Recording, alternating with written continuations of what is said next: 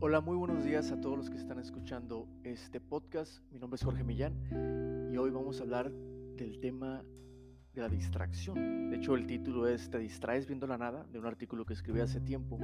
Y los temas a abordar son los siguientes. El por qué nos distraemos, cómo sucede, en qué divagamos cuando nos distraemos. También tengo el tema de sobre el cambio de realidad y sobre la satisfacción inmediata. Y de hecho lo tengo en escrito y pues estaba trabajando y de repente me di cuenta de algo, que me quedaba viendo la nada. Me perdía y seguramente te ha pasado. En esas ocasiones en que no puedes mantener la concentración y dejas la mirada perdida una y otra vez. Buscamos distracciones para posicionar nuestro cuerpo y mente quizá en alguna zona de confort. ¿Y por qué sucede eso? No me puse a pensar y dije, bueno, quizá para evitar estar en la realidad.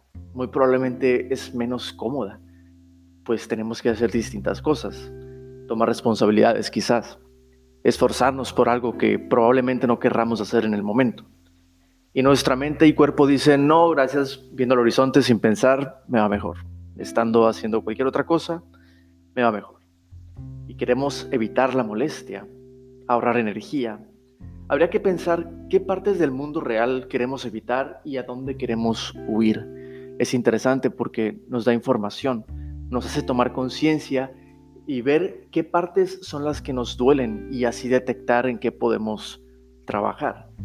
Si estás distraído viendo la nada y te pones a pensar en otra cosa, esa otra cosa a la cual estás pensando te puede dar información, es el lugar al que huimos, digamos y pensando en cómo sucede, bueno, es muy sencillo, comúnmente esta distracción se caracteriza por tener la mirada perdida.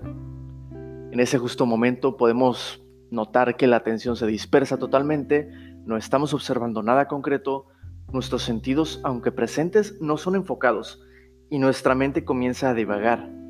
A veces sucede lentamente y poco a poco te vas, te vas, te vas de la realidad otras veces solo mueves tu cabeza alejándote de lo que tienes que hacer y tu atención desaparece. Nuevamente habría que revisar ese sentir en ese justo momento en el que sucede. Y pensando en qué es en lo que divagamos, pues cosas sin sentido comúnmente, que cumplen el objetivo de mantenernos entretenidos, ocasionalmente por periodos de tiempo reducidos. Una vez recuerdo que me distraje pensando en un pato amarillo, un pato de goma, en fin, sucede. Sucede también el fantaseo con realidades que nos seducen. Visualizamos un pasado, un presente o futuro diferente al que tenemos. Es por eso que probablemente la televisión es tan popular, por ese cambio de realidad. Y también ahora con aplicaciones de rápido consumo. Y bueno, vamos a lo mismo. Te, puedes preguntar en qué divagas. Eso nos dará mucha información, te puede dar información de ti mismo. Y es que realmente sí sabemos todas esas cosas creo realmente que, sabemos, pero no es lo mismo pensarlo a escribirlo, porque al escribir vuelves real el pensamiento en esa hoja de papel o en ese mundo virtual como este que estás escuchando ahora mismo. Así que si, si quieres sacarle mayor provecho, hazlo real. Piensa en qué divagas, escribe en qué divagas, a dónde se va tu atención.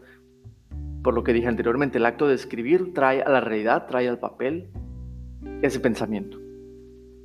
Y sobre el tema de cambio de realidad, lo podemos encontrar en muchas actividades. Al ver televisión, cine, series, al leer un libro, un cómic, al escuchar una historia, incluso al oler algo, nuestros sentidos se activan y la memoria nos transporta. Por eso le llamo cambio de realidad hacia otra, distinta. La diferencia con las actividades de cambio de realidad o que nos transportan varían muchísimo. Sin embargo, las más populares son aquellas que requieren de menos procesos, como el ver la televisión, solo por el hecho de no tener nada que hacer en ese momento, aparentemente. Y tenemos la lectura también, que opera diferente y probablemente sea, probablemente sea el modo menos requerido para salir de la realidad, ya que es necesario más trabajo, un ejercicio mental activo, pues las historias no se cuentan solas. Tenemos que hacer uso más profundo de nuestro sistema de comprensión y otras cosas. Es decir, hay que imaginar bastante y hemos aprendido quizá desde niño desde niños que la lectura no nos atrae demasiado. Ojalá podamos cambiar esto poco a poco. Otra cuestión a tomar en cuenta es que nos gustan las satisfacciones inmediatas Y aunque grandes cosas requieran más tiempo y esfuerzo, muchas veces preferimos el camino sencillo, que normalmente es estéril y no te llevará muy lejos. Y sobre esto mismo de la satisfacción inmediata, pues tenemos las personas somos atraídas por las recompensas y entre más rápido las obtengamos, mucho mejor. Y entre más recompensa y menos trabajo, más es lo que se busca, pero no genera un crecimiento. Es como los músculos. Para crecer necesitas hacer esfuerzo, un esfuerzo tan grande que termine rompiendo el músculo mismo. Se le llama hipertrofia muscular. Por eso es que a veces nos rompemos la cabeza intentando comprender algo y seguro al final, al final de cuentas lo logramos, pero requiere esfuerzo. Las cosas no suceden aleatoriamente. Hasta en algo tan aleatorio como ganar la lotería, necesitas comprar un boleto. Si algo quieres lograr, algo tienes que hacer. Pero muchas veces nos quedamos con la hoja abierta viendo la nada, esperando pasar el tiempo para ver si algo cambia.